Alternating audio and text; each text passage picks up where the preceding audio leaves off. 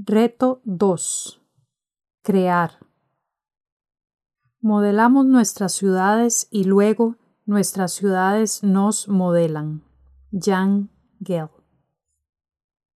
Es miércoles de café con Maslow. Empieza la tarde de primavera mientras caminamos por el Parque Central de New York.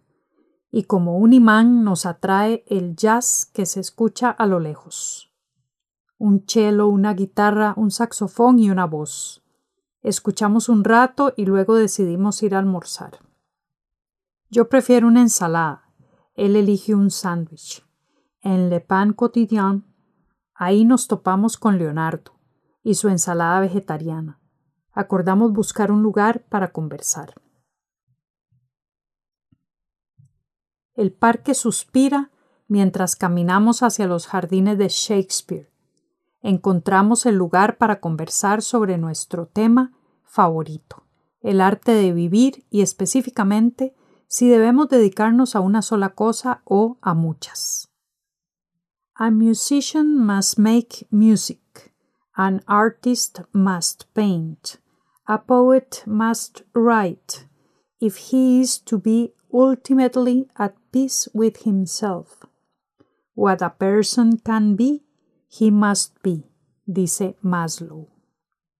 Leonardo dice que él se inspira en la naturaleza por un lado, pero que hay muchas preguntas que le intrigan y le provocan experimentar, entonces no le encuentra sentido a escoger. Para mí, se trata de seguir la ruta de lo que provoque curiosidad. Explorar desde la curiosidad me ha llevado a descubrir los temas que me apasionan. Hay que desarrollar los sentidos, especialmente aprender a ver, comprender que todo está conectado con lo demás, dice Da Vinci. Crear es el encuentro de lo conocido y la imaginación. Los primeros juegos de niños son ejercicios de exploración y de creación, experimentar con lo que tienen a la mano y crear mundos, personajes y tecnologías. Crear es una motivación básica y transversal para los seres humanos, igual que conectar. Crear es una actividad que se realiza entre lo conocido y la imaginación. Las personas necesitan la referencia con lo conocido para apreciar lo nuevo. Según Anthony Brandt y David Eagleman, naturalmente las personas están inclinadas hacia lo que sigue, pero también quieren una dosis de lo conocido. Así pues, cuando las personas o las empresas crean una innovación, un nuevo bienestar para un contexto, esta debe tener suficientes elementos para reconocerla y para sorprenderse. Por ejemplo, las tabletas parecen una pantalla, pero son pantalla y teclado juntas. Cuando fueron lanzadas al mercado, ofrecían el mínimo de referencia a los productos anteriores y una dosis alta de novedad que retó a consumidores a descubrir los posibles usos. Otro producto que ofrece una dosis de pasado y de futuro, de realidad y de fantasía, son los asistentes virtuales. Físicamente parecen un altavoz, virtualmente sus capacidades crecen continuamente. Con el tiempo formarán parte del ambiente y su presencia física se irá desvaneciendo mientras se conectan con más dispositivos. En cada introducción de innovaciones el proceso demostrativo es clave. Por ejemplo, las personas que mostraban por primera vez las máquinas de escribir explicaban la función de un teclado e invitaban a probarla.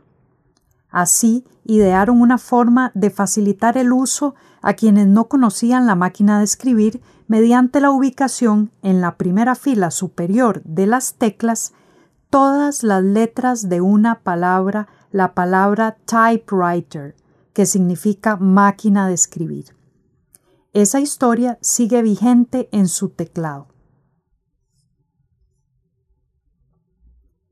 Los procesos de creación son colectivos. Se trata de una co-creación. En esta época las personas co-crean con quienes se encuentran en otros lugares, personas a las cuales tal vez no conozcan, personas del pasado y también con sistemas. Sin embargo, una fuente de insatisfacción en el trabajo es la limitación para crear en áreas de interés o la presión para crear en un área que no es de interés.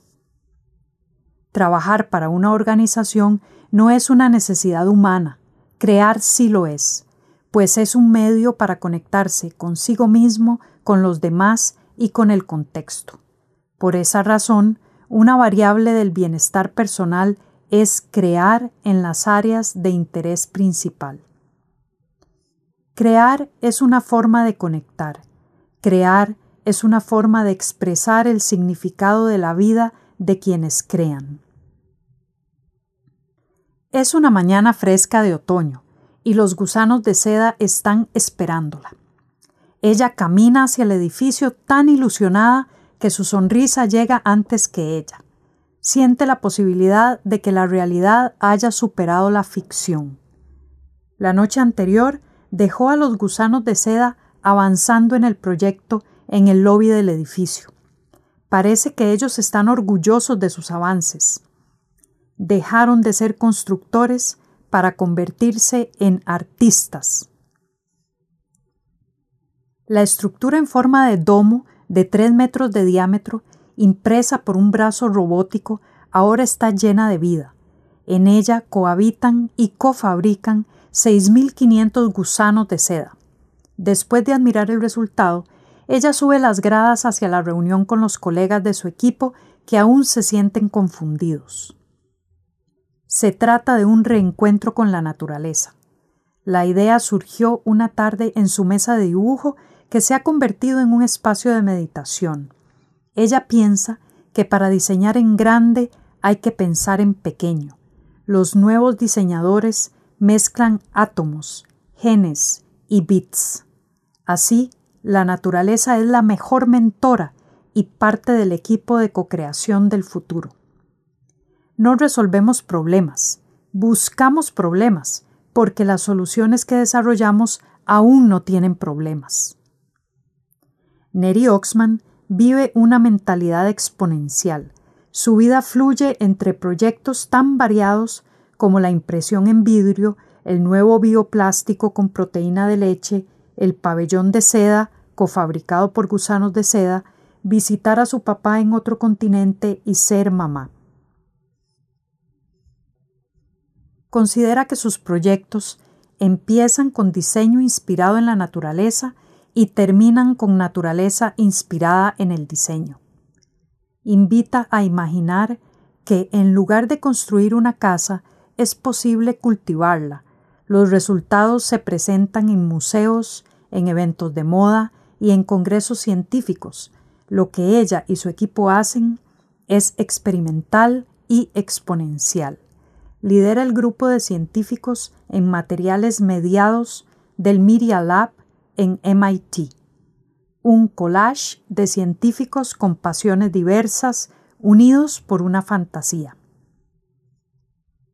Cada uno de los proyectos liderados por Neri tiene una referencia con lo que existe, generalmente inspirado en la naturaleza, y los elementos de la imaginación son las combinaciones de arte y de ciencia. Para estimular la imaginación, Neri juega con colores en la mesa de diseño, hace caminatas rodeada de naturaleza y participa en animadas sesiones con especialistas de diversos campos para generar ideas.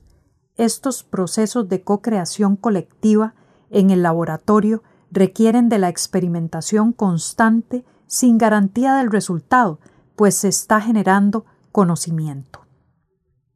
La inteligencia creativa puede observarse en la interacción de redes neuronales, las conexiones entre la realidad y la fantasía, entre la red de control ejecutiva dedicada a la realidad y la red neuronal por defecto que naturalmente imagina. Su acoplamiento dinámico permite la creatividad. Asimismo, la inteligencia creativa es colectiva e infinita. Une todas las inteligencias, la humana, la natural, la artificial, etc. Todas las ideas tienen su historia. Cada idea tiene genealogía. Según Eagleman y Brandt, no hay inventos, obras de arte o creaciones que surjan de la nada.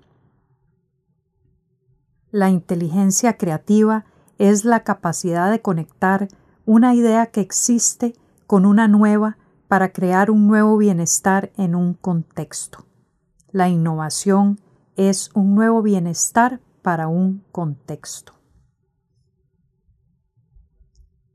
Las personas tienen inteligencia creativa. Todas pueden lograr convertirla en bienestar para un contexto. De esta manera, la inteligencia creativa es el puente entre la realidad y la fantasía, entre la realidad de hoy y la del futuro. Por ejemplo, Heidi Lamar se inspiró en las 88 teclas del piano para decidir la cantidad de frecuencias que usaría en el sistema de detección inalámbrico, que posteriormente fue la clave en el desarrollo de Internet inalámbrica y del GPS. Ella diseñaba el sistema en colaboración con su amigo George, compositor y pianista. Una innovación es un nuevo bienestar para un contexto. La inteligencia creativa es la capacidad de innovar. Analice cualquier innovación que hoy disfruta. Si escucha con atención, podrá oír las conversaciones de todas las personas que co-crearon incluso sin conocerse. También podrá ver que la mitad de las ideas que la trajeron a la actualidad fueron fantasías en su momento. La imaginación o fantasía es indispensable para generar algo nuevo, que sorprenda, que ofrezca un nuevo beneficio y que sea reconocido así, primero por quien lo piensa y después por los demás en un contexto, según Anna Abraham. Por su naturaleza industrial y lineal, el sistema educativo no ofrece a la imaginación el espacio que da a la realidad. Las grandes empresas brindan más espacio a la imaginación, pero la dirigen al bienestar de pocos. Las pequeñas empresas ofrecen más espacio a la imaginación, pero al prototipar enfrentan los límites de su realidad. Además, el sistema político tiende a utilizar la imaginación para mover a la gente. Con frecuencia apelan más a fantasmas que a utopías. Finalmente, la mayoría de los medios de comunicación tradicionales aprovechan toda la realidad a su alcance para secuestrar la imaginación. Mientras tanto, los espacios de arte y cultura brindan estímulos a la imaginación y muchos son manifestaciones de ella. Es tiempo para la revolución de la imaginación en todos los espacios. Imaginar es el segundo motor que mueve a la humanidad y la hace humana. Las personas en esta época pueden funcionar como neuronas de un gran cerebro si se considera la posibilidad de una conexión inmediata, para conectarse y compartir o para co-crear. En lugar de que cada cabeza es un mundo, el mundo se convierte en una cabeza. Eso puede acelerar la creación de bienestar de forma exponencial. Cuando se unen capacidades de todos en la historia, el capítulo puede dar un gran salto, y es lo que sucede en esta época. Principio 5. Preferimos crear lo que nos permite conectarnos con nosotros mismos, con los demás y con el contexto. Principio 6. La inteligencia creativa es la capacidad de conectar una idea que existe con una nueva para crear un nuevo bienestar en un contexto.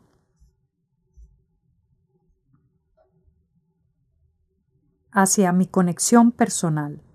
Los retos son microcambios. Además, están diseñados para hacer una serie de pequeñas intervenciones en su vida o life hacking que acumulan sus beneficios con el tiempo. Asimismo, son nuevas puertas que abre para descubrir aspectos sobre usted, las cuales pueden convertirse en bienestar permanente. En otras palabras, los retos son estrategias cuyo valor y efecto crece conforme las repite. Reto 2. Crear más bienestar. En este momento puede ir al libro o al PDF para encontrar el reto 2, crear más bienestar.